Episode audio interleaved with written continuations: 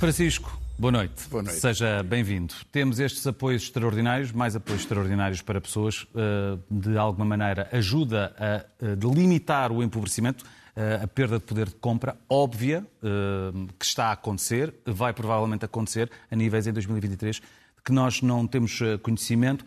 Mas nós que tantas vezes falamos em comparações, por exemplo, com outros países europeus, há outros países europeus que têm lógicas um pouco diferentes também, verdade? Sim, vamos ver o detalhe de uma comparação com a Bélgica, por causa do ajustamento salarial, eh, registando, no entanto, que, há, que, esta medida é uma medida localizada, única, enfim, ela não, não se prolonga, é no mês em que é pago, eh, tem significado para, para, para, para estas pessoas, um, embora a sondagem que, o, que a SIC divulgou ontem um, ehm, sublinha um aspecto que é muito importante. Depois eh, vamos voltar a falar de, de, de outros problemas de, de, gestão governamental e olhar para, para, alguns dados dessa conclusão de uma forma mais, mais cuidadosa, mas há um que ressalta logo que é o tratamento da inflação, portanto do empobrecimento. Uhum. Em 43% das pessoas nessa amostra dizem que eh, a resposta do governo é má ou muito má. 14% dizem que é boa ou muito boa e os outros dizem que é, enfim, eh, insuficiente. Portanto, uma enorme maioria das pessoas está descontente, mesmo que o governo ainda tenha uma sondagem eh, equilibrada do ponto de vista do bom e do mau no conjunto global. Mas na inflação, desastre. E, portanto, estas medidas ocorrem neste contexto e na base de uma teoria, podemos aliás ver uma frase de eh, que já Centeno. tem dois meses, de Mário Centeno, numa entrevista, o governador do Banco de Portugal, ex-ministro das Finanças, e é isto exatamente que o governo pensa. Eh, e vamos ver, vamos ver essa frase, porque nos diz eh, que a prioridade no combate à inflação, a primeira preocupação, o primeiro risco são os salários. E, portanto, a contenção dos eh, salários é eh, a prioridade do eh, segundo, segundo o governador do Banco de Portugal, que achava que se queremos que os, a inflação volta 2%, os salários não deveriam subir, deviam andar à volta desses 2%. Mas então o que vamos ver com, com, e vamos com ali gráficos à, nossa é um caso que gráficos. desmente por completo esta teoria. Porque esta teoria nos diz que se os salários ficarem muito comprimidos, há pouca procura e, portanto, a economia reduz-se e então eh, a inflação se vai reduzir. Como se a inflação viesse do lado da procura. São as pessoas estão a correr uhum. para as lojas. Enfim, acontece alguma coisa na semana de Natal, mas em geral as pessoas têm muita dificuldade. A comparação é com a Bélgica. A Bélgica tem um pouco mais de população que Portugal, 11,6 milhões, Portugal tem 10,3, perdemos população uhum. nos últimos 10 anos, mas enfim, são países equilibrados, são países médios. Eh, tem logo uma grande diferença que vamos ver no, no gráfico seguinte, que é eh, o salário mínimo nacional. Eh, a Bélgica, o salário mínimo nacional são 1.842 euros. Portugal será 705 euros a partir de 1 de janeiro. É uma diferença muito grande. Bom, há diferenças na história.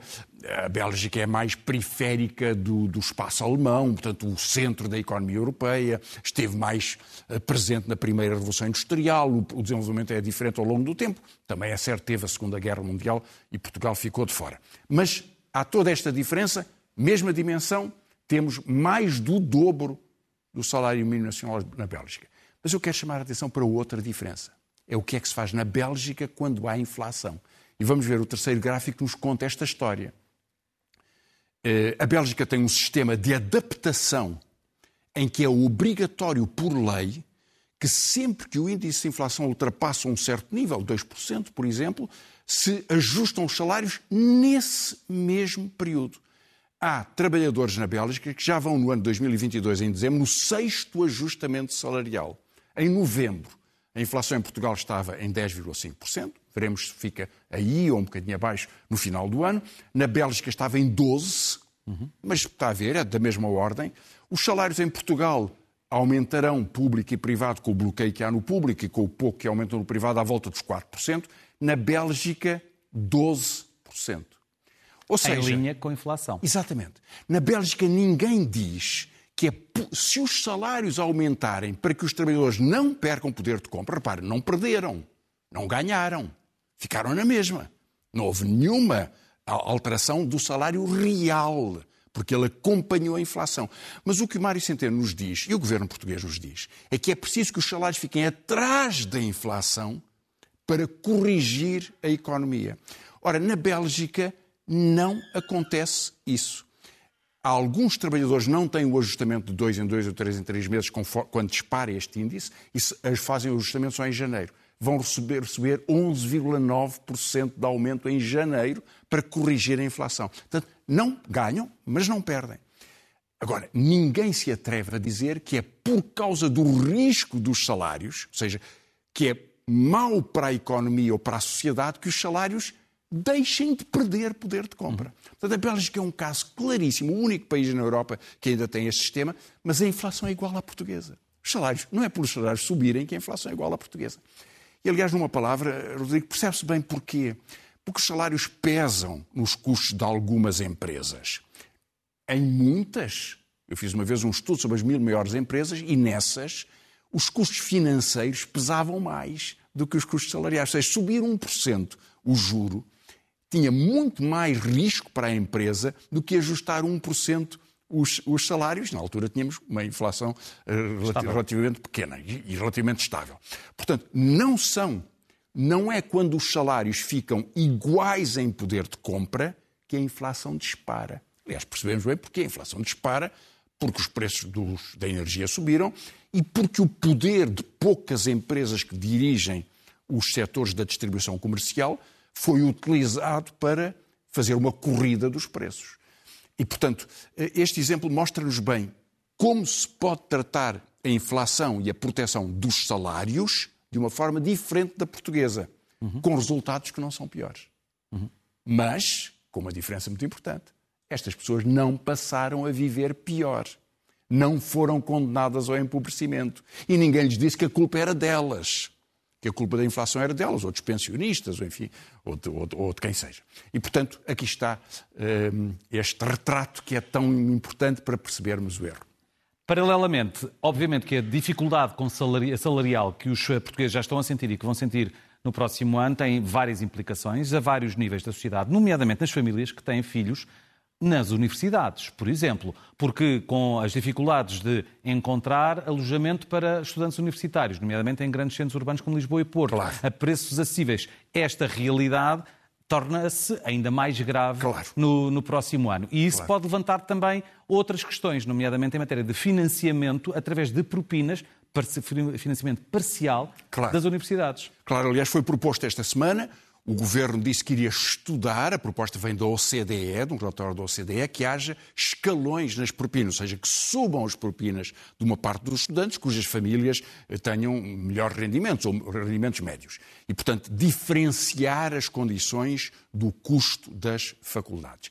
Nós podemos começar por ver um dado, que é o último gráfico que vamos, que vamos ver hoje, que é a realidade do acesso ao ensino eh, superior em Portugal. Eh, isto é, para os, eh, os, jovens que já chegaram aos 30 e 34, entre os 30 e os 34 anos, quantos fizeram ensino superior? Portugal tem 43,9%, é um enorme salto. Em 20 anos, praticamente duplicou este número. É um grande avanço. Ainda Mas ainda estamos no final da década de 90, portanto. Uh, a final da década de 90, sim, no nosso século. Sensivelmente, nosso século. Mas Espanha tem 46,7, um pouco mais. A Bélgica já agora 49,9. Países Baixos 53,4 e depois há outros países que estão a, abaixo de Portugal. Mas Portugal tem este resultado. Portanto, já há muitos jovens que chegam ao ensino superior, progresso. O que é que facilita que isso aconteça? Eh, que, o, eh, que a acessibilidade do ensino superior seja favorecida. Como bem lembrou, ela é prejudicada também por razões que estão fora das universidades, como o custo dos quartos. Hoje é mais caro, muito mais caro alugar um quarto do que pagar as propinas E o peso no orçamento mensal de uma família é, portanto, maior. Muito maior, mas, mas muito, muitas vezes maior. Mesmo que o estudante deslocado fique só seis ou sete ou oito, ou oito meses, pode pagar quatro vezes o valor das propinas. Um, e isto tem limitado, por exemplo, sabemos hoje que um, há só 1.400 estudantes de famílias um, em condições, de condições muito, muito vulneráveis que estão nas universidades. Continua a haver uma diferenciação social, mas ampliou uhum. a possibilidade.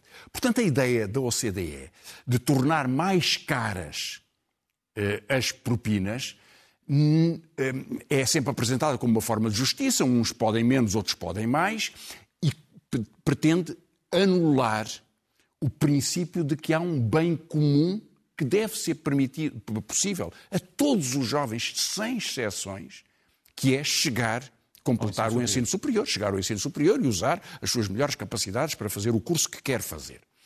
Eh, a OCDE quer desviar-se dessa ideia, nomeada. Bom, eu, eu creio que há duas razões nisto.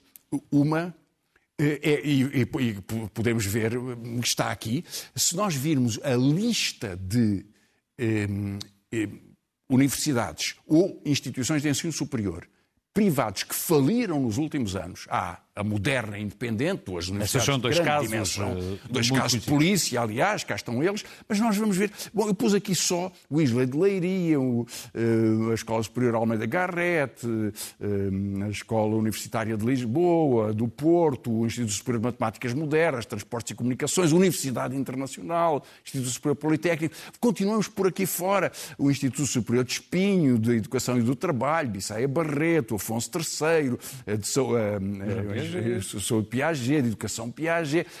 Só que estão 25 e são muito mais. Ou seja, o ensino privado em Portugal foi um fracasso.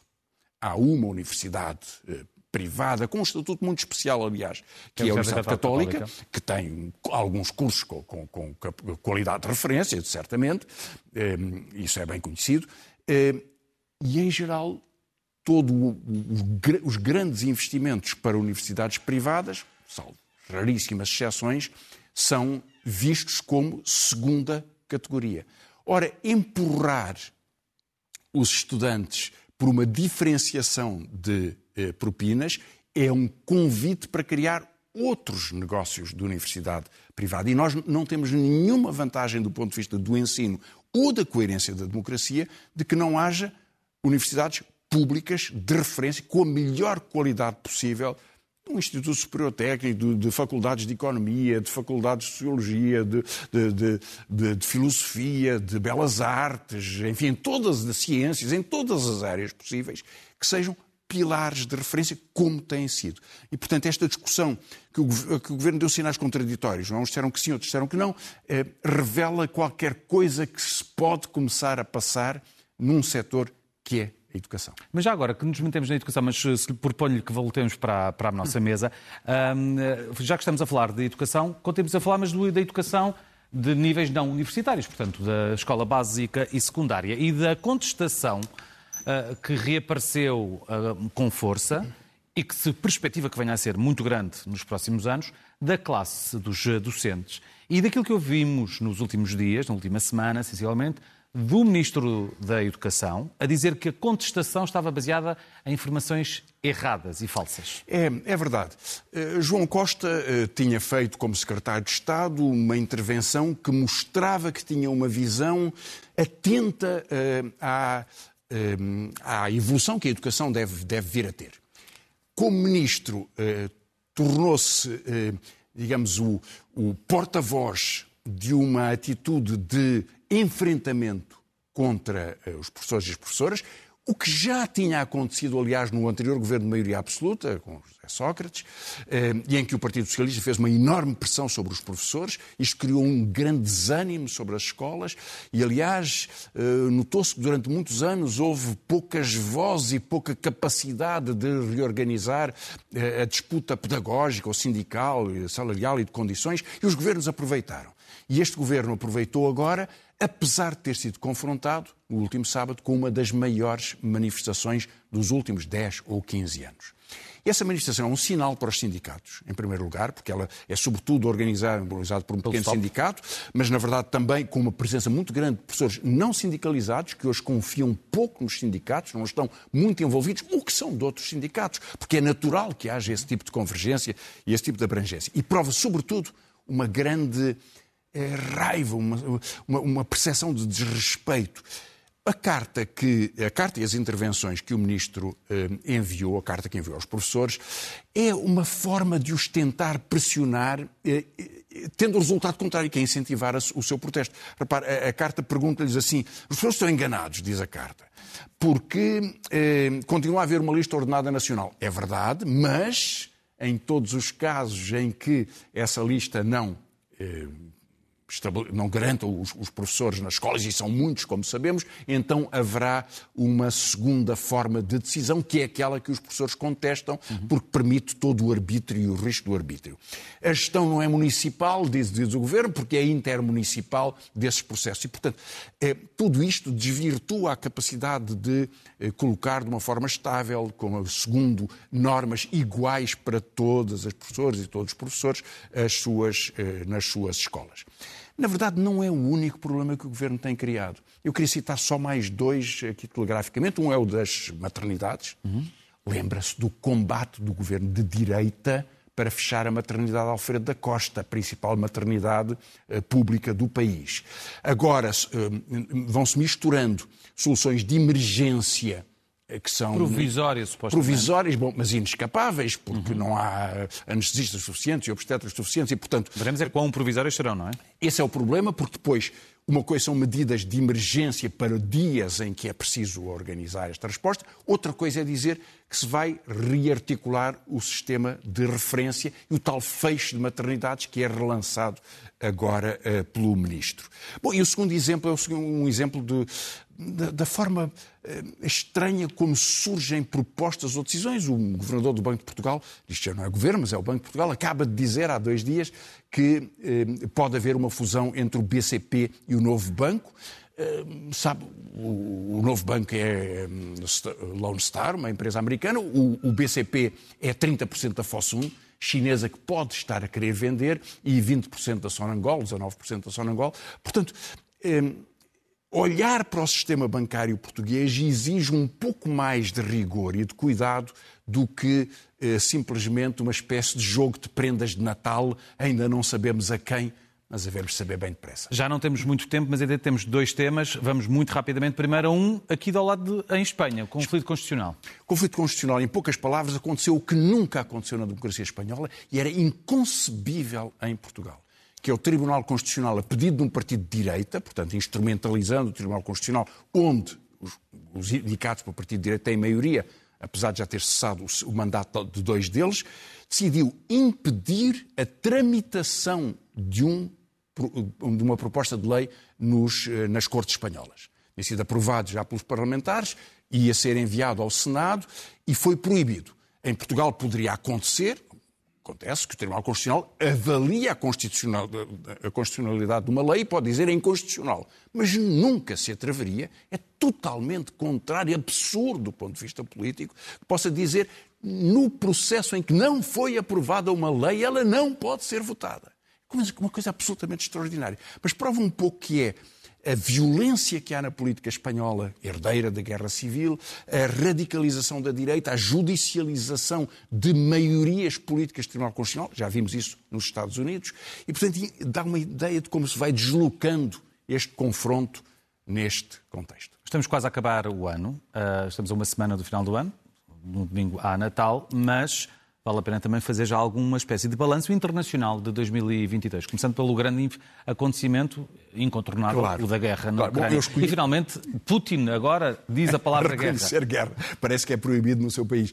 Mas, eh, enfim, não, não, não temos tempo de fazer um balanço muito ele não sofre as mesmas consequências de tantas pessoas que estão detidas na Rússia porque utilizaram a palavra há um guerra. Há um deputado opositor que ameaçou processá-lo pela, pela, pela, lei que ele já utilizou para prender bastantes, bastantes russos que contestavam a guerra, eh, dizendo que a guerra é uma guerra. Bom, mas os três acontecimentos que eu escolhi, e poderiam ser outros, acabou de ser formado um governo nos, eh, em Israel que é há um editorial de um, jornal norte-americano que diz é como se uh, o Partido Democrata ou o Partido Republicano fizessem uma aliança com o Ku Klux Klan, uhum. para percebermos bem que tipo de radicalização é. Mas eu escolhi três acontecimentos: invasão da Ucrânia pelas forças russas, em fevereiro fará, fará um ano, uma guerra que se prolonga e que prova uh, uh, enfim, o desastre político que foi para uh, a Rússia o desastre social e económico e humanitário para a Ucrânia, enfim, milhões de pessoas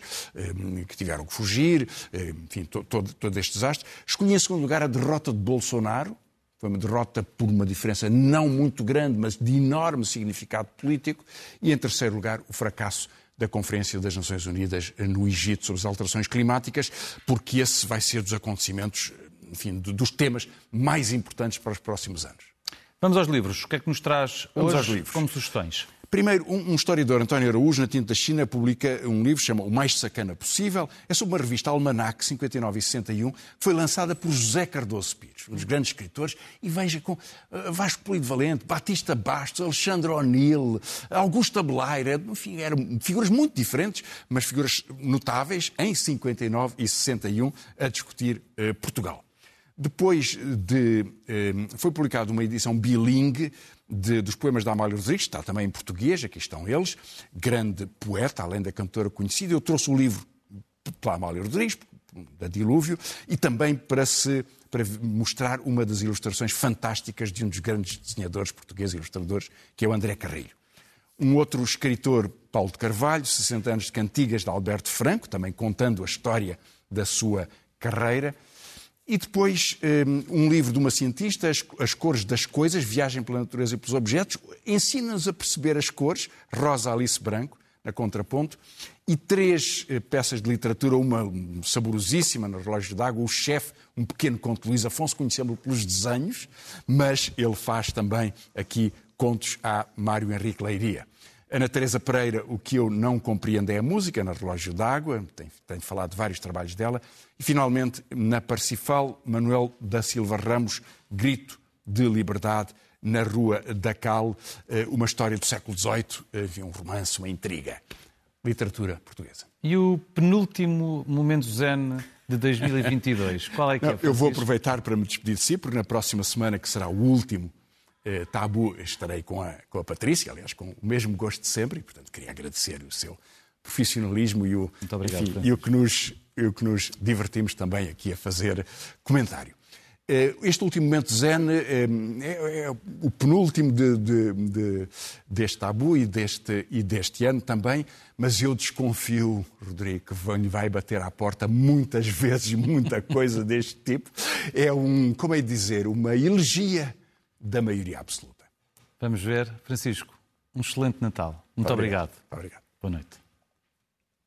Nenhuma maioria, por muito absoluta que seja, se basta a si própria. É que nestes momentos de incerteza, dificuldades, de ansiedade e de angústia, nada como o diálogo. É um marco de confiança porque dá aos portuguesas e aos portugueses, a todos os agentes económicos, certeza quanto aos objetivos que temos pela frente. Temos o dever de dialogar com as oposições e chegamos a acordo tantas vezes quanto possível. O quê? Também querem competir com o Chega na vozeria? Tem que ser muito ainda. Tem que ser muito, oh menino. Oh. Esta enorme responsabilidade que é a nossa, eh, nós exercemos-la sem nenhum temor. As pessoas estão connosco porque sabem de ciência certa e de experiência feita que o PS está com elas. Não vale a pena verem todos a correr e todas a correr, só se cansam, não vale a pena.